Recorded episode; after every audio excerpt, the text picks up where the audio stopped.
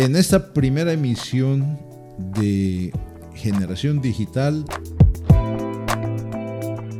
queremos abordar un tema de mucha actualidad sobre las redes sociales, su impacto en la democracia. Y lo hemos titulado Redes sociales, oscurantismo o democracia. Para conversar sobre este tema, hoy estamos con ustedes.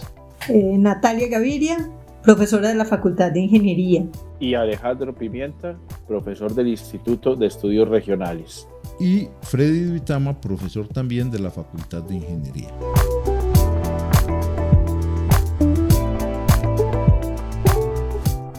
Como les decía, queremos explorar un poco toda la problemática asociada a las redes sociales.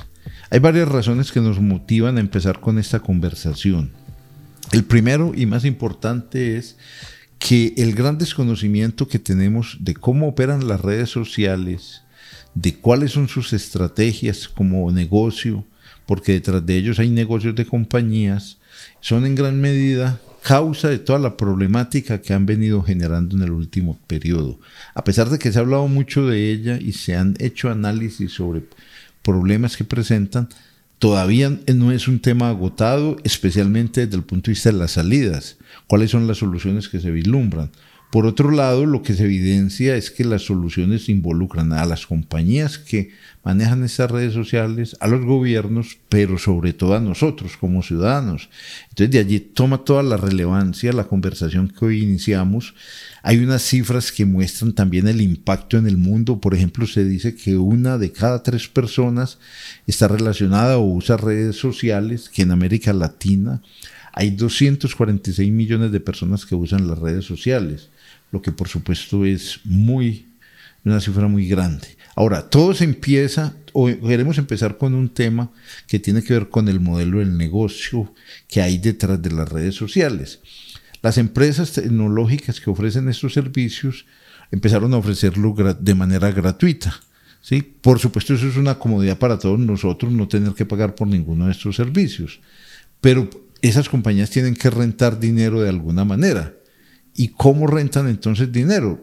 y desde sus orígenes decidieron entonces que iban a recolectar información de lo que los usuarios, del uso que los usuarios hacemos de las redes sociales y que esta información la iban a usar para venderla a compañías que hacían estrategias de comercialización de productos. En principio la idea es buena y es suena interesante, pero de allí ya se derivan una serie de situaciones mucho más complejas que son las que hoy queremos analizar porque como estas compañías vienen recopilando información de cada uno de nosotros, llegan al punto que inclusive nos conocen tanto o más que nosotros mismos sobre nuestros gustos, nuestros comportamientos, nuestras rutinas diarias, nuestras opiniones políticas, y eso es lo que queremos hoy entonces analizar.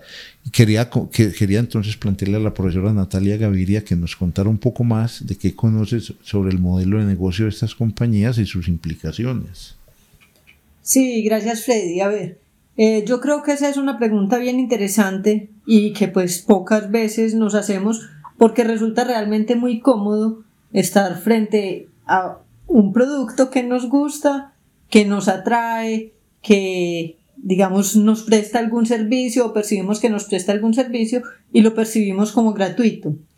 En alguna parte, no me acuerdo dónde yo leí que eh, Facebook, pues que es una de las redes sociales digamos más populares, eh, opera básicamente bajo el principio de que si el producto es, si, si el servicio es gratuito es porque el producto eres tú. Es decir, nosotros somos realmente el producto y nosotros somos los que estamos de alguna forma produciéndole la plata a, a las redes sociales. Eh, de alguna forma, pues, buscan engancharnos y yo creo que son muy exitosas buscan, eh, como decías ahorita, buscan conocernos, buscan conocer nuestros gustos, entonces eh, a través, digamos, de mi navegación, la red, pues el medio, aprende qué es lo que me gusta a mí y me suministra más de esos contenidos. Entonces, por ejemplo, si ven que yo soy una persona que ha estado interesada en estudiar acerca de la inteligencia artificial, entonces me quieren alimentar aún más contenidos de esa naturaleza llámense eh, productos, llámense artículos de periódico, etcétera, y básicamente lo que buscan es atraernos y quedarnos, pues digamos que estemos enganchados el mayor tiempo posible. En esa medida nos conocen más y se vuelve, digamos, como el círculo por medio del cual funcionan eh, las redes sociales.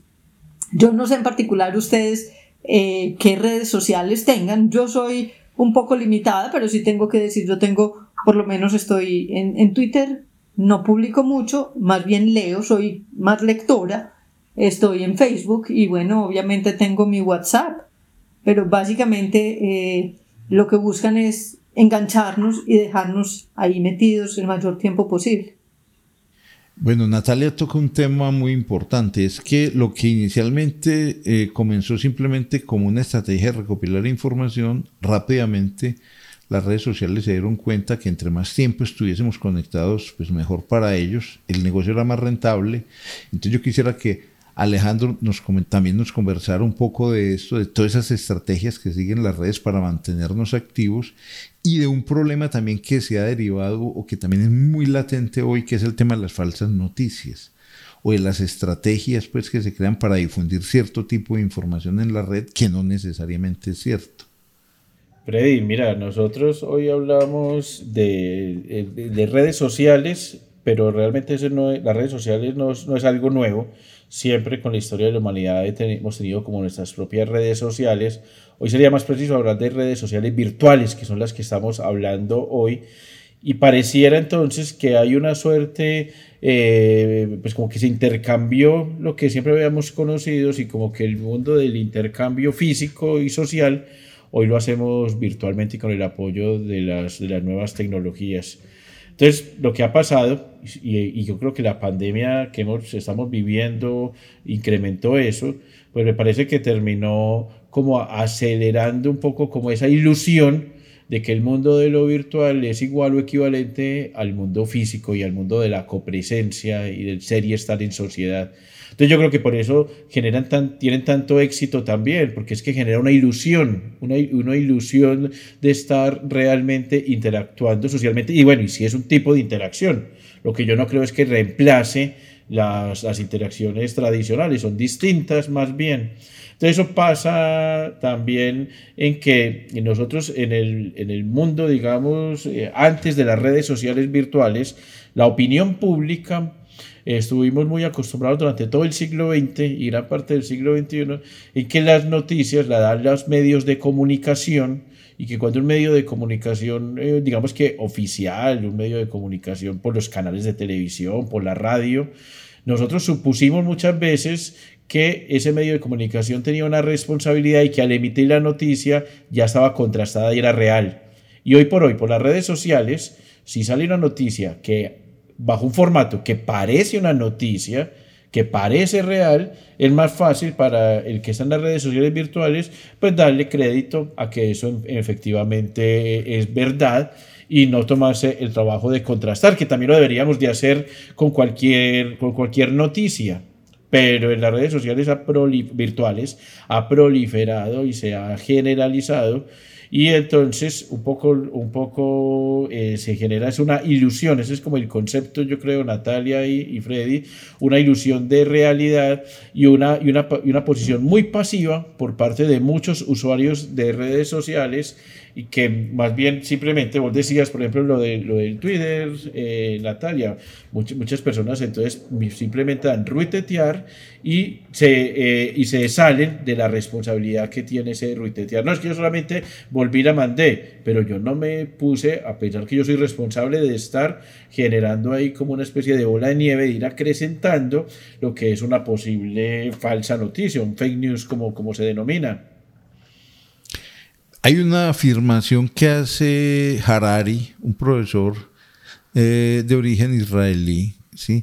Ah, dice que los seres humanos somos hackeables, o sea, que no solamente son hackeables las máquinas, los seres humanos, en el sentido de que se puede incidir sobre nuestro comportamiento, ¿sí? Y eh, eso también, eso va de la mano con otros, por ejemplo, fenómenos nuevos que han ocurrido ahora, de los influencers, ¿sí? Que son personas que de un momento a otro ganan mucha popularidad en las redes, lo que apareció inicialmente como algo muy casual, realmente ya es evidente que es una estrategia comercial, ¿sí? todos esos fenómenos pues realmente llaman mucho la atención, especialmente la afirmación de Harari de que somos eh, seres humanos hackeables, ¿sí? Y se le viene a uno a la mente también entonces el tema de la privacidad, de la privacidad de nosotros y cómo la gente se expone en las redes sociales o cómo se inclusive se juega con la reputación de las personas. ¿sí? toda la, exposición que hay allí. Entonces, también me gustaría mucho que habláramos sobre ese tema de la privacidad, Natalia, el impacto que tienen todas estas estrategias en la privacidad de las personas. Sí, Freddy, a ver, eh, yo pienso que ese es finalmente el precio que estamos pagando y del cual no somos conscientes. Em, cada vez que eh, exploramos y hacemos navegaciones y nos metemos a sitios, estamos no solamente hablando de nuestras preferencias, sino que estamos develando quiénes somos, porque por detrás lo que hay es, como decíamos ahorita, lo que hay es toda una maquinaria en términos de algoritmia, etcétera, que lo que está es capturando nuestros datos, nuestras preferencias. Entonces muchas veces uno incluso se sorprende de que, bueno, ve, Em, yo hice una búsqueda, no sé, de un restaurante, de un restaurante peruano y de un momento a otro en Facebook o en, incluso en Google, en mi, en mi, en mi correo electrónico me aparecen una cantidad de sugerencias de restaurantes peruanos en mi zona y uno dice, bueno, ¿y esto qué fue? O sea, ¿cómo pasó?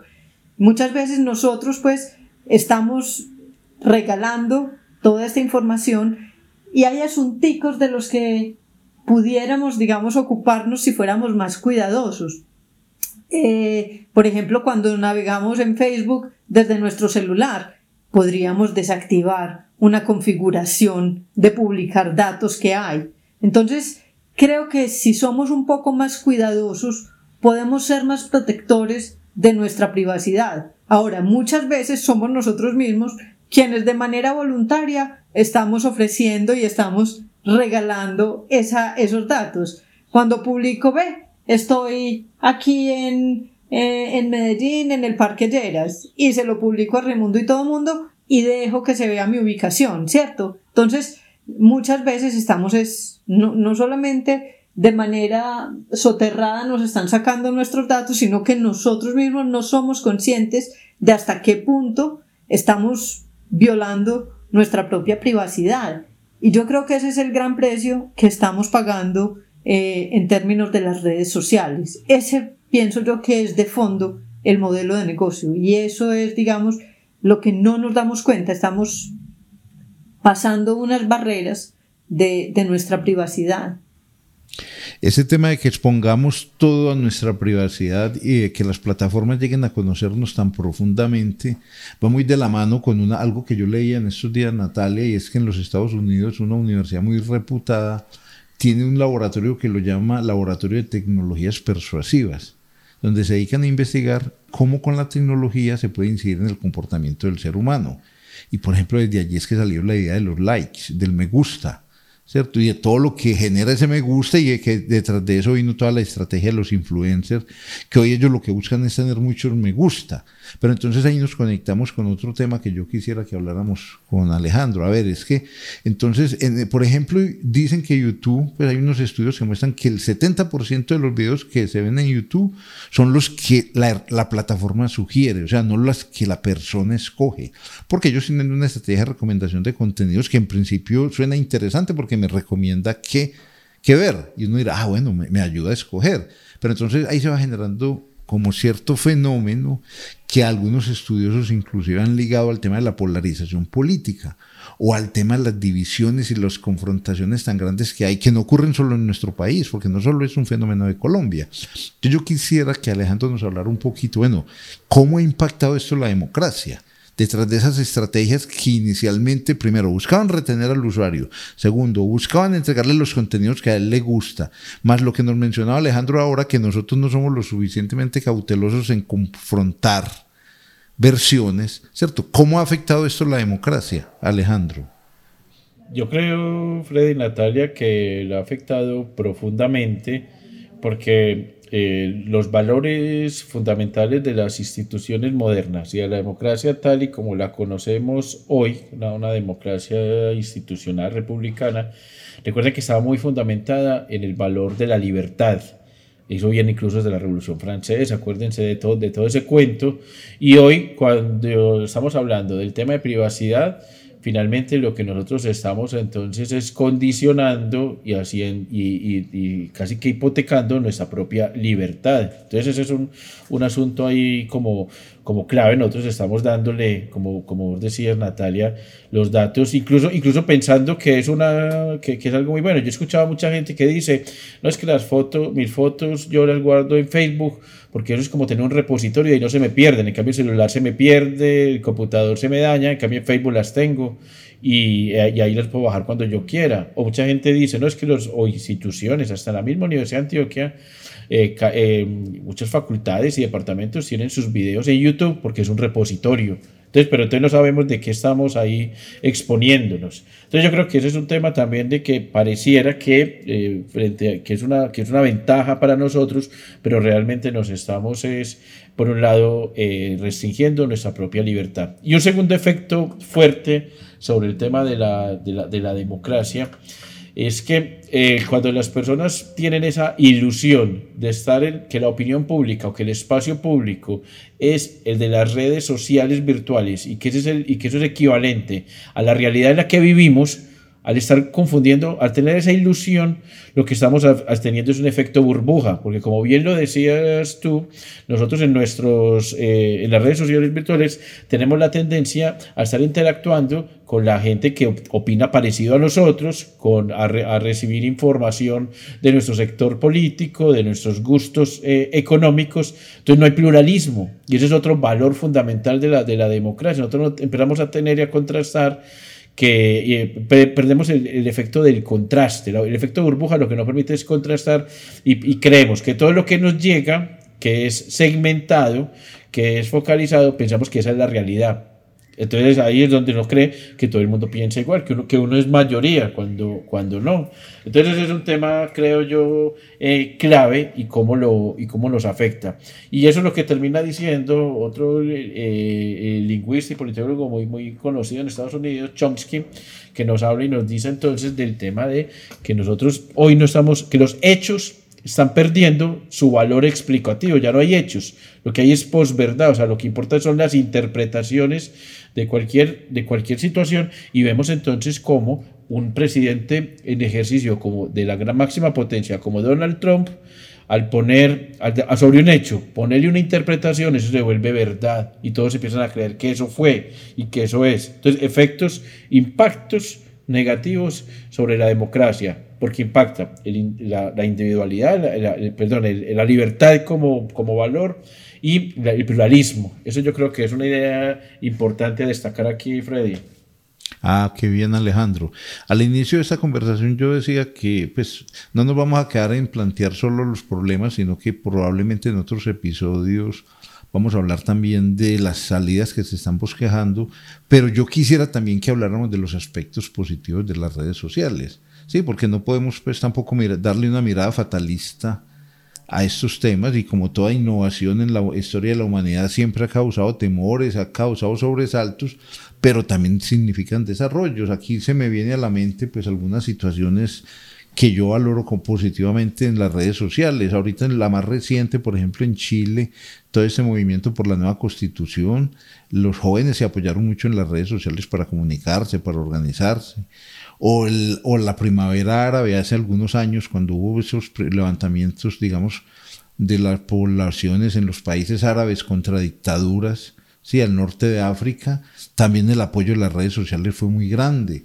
Digamos que ya no hay el filtro que había antes, que por ejemplo, para que a uno los medios de comunicación definían qué publicaban o qué no. Ya se ocurrió un hecho e inmediatamente a los se publica en Twitter sin filtros. Así como se pueden publicar falsas noticias, también se publican hechos que de otra manera no saldrían a la luz pública.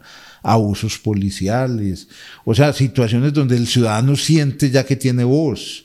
Entonces, desde ese punto de vista, pues por supuesto que también mirándolo para la democracia son cosas muy positivas. Yo quisiera, Natalia, que nos contaras cómo, qué opinión tienes al respecto. No, yo estoy pues completamente de acuerdo con vos y también con los planteamientos que nos ha hecho Alejandro. A ver, yo pienso finalmente que el problema no es de la red social en sí, sino del uso que le damos. Yo pienso pues que en general eh, son herramientas y cómo usamos las herramientas depende más es del usuario. Nosotros también somos los usuarios. Entonces, ¿qué hagamos con esta herramienta? ¿Qué hagamos con las redes sociales? Creo que es finalmente eh, lo que va a llevar a que tengan un impacto positivo o un impacto negativo. Entonces, como decía Alejandro ahora, hombre, eh, sí, están llevando, por ejemplo, a que se pierda la, la pluralidad, pero yo creo que bien utilizadas podrían antes ser un mecanismo para incrementar esa pluralidad. Entonces, estamos es en manos de nosotros mismos, es decir, si las supiéramos utilizar mejor, creo que podríamos tener una gran, una posibilidad pues enorme. Eh, vos mencionaste algunos hechos positivos. Yo menciono uno, creo que cada uno pues desde su experiencia ve algunas cosas positivas. Yo, por ejemplo, estoy feliz con, con las columnas de los Danieles.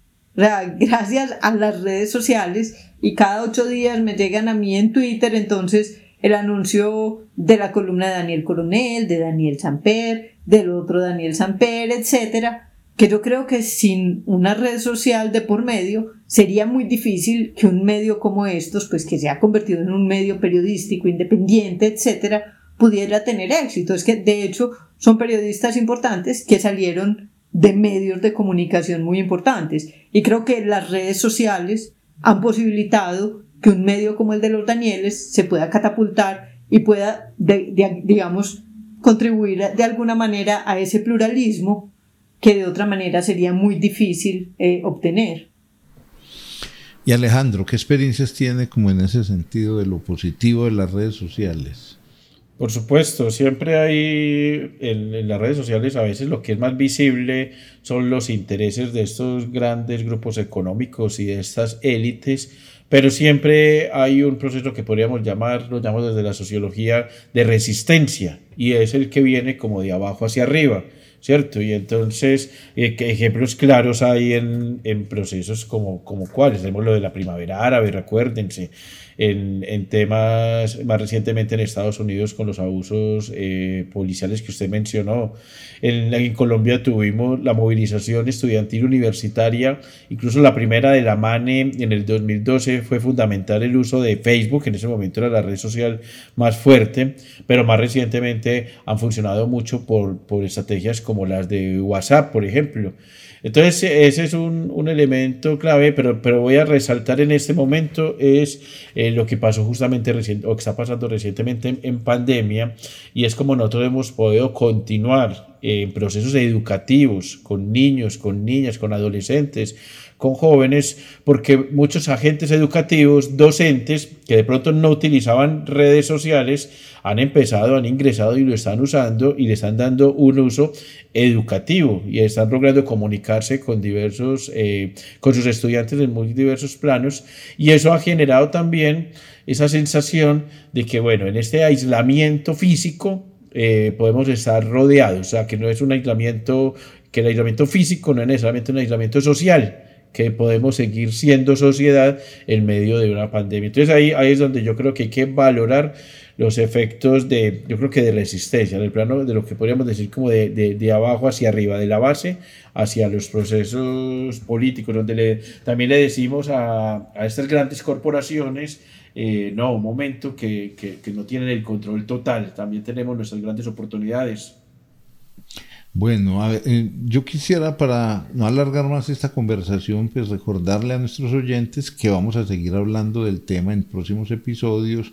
Tenemos en mente pues discutir mucho sobre las salidas, porque realmente lo interesante es empezar a vislumbrar salidas y además tenemos en mente invitar a algunas personas que trabajan bastante estos temas, pero a manera digamos de conclusión por lo provisional hoy y a partir de la pregunta que hicimos al comienzo de las redes sociales, oscurantismo, democracia, pues lo que también queremos dejar en evidencia es que es una falsa disyuntiva. ¿sí? Realmente lo que decía Natalia es muy cierto, o sea, el tema no es, el enemigo no son las redes sociales, son simplemente un instrumento que lo podemos utilizar para cosas muy buenas o que lo podemos volver inclusive una amenaza para la sociedad y de allí la importancia que cada uno de nosotros tenga claridad sobre qué son, cómo se usan los efectos positivos y los efectos negativos y que participemos activamente en la construcción de soluciones.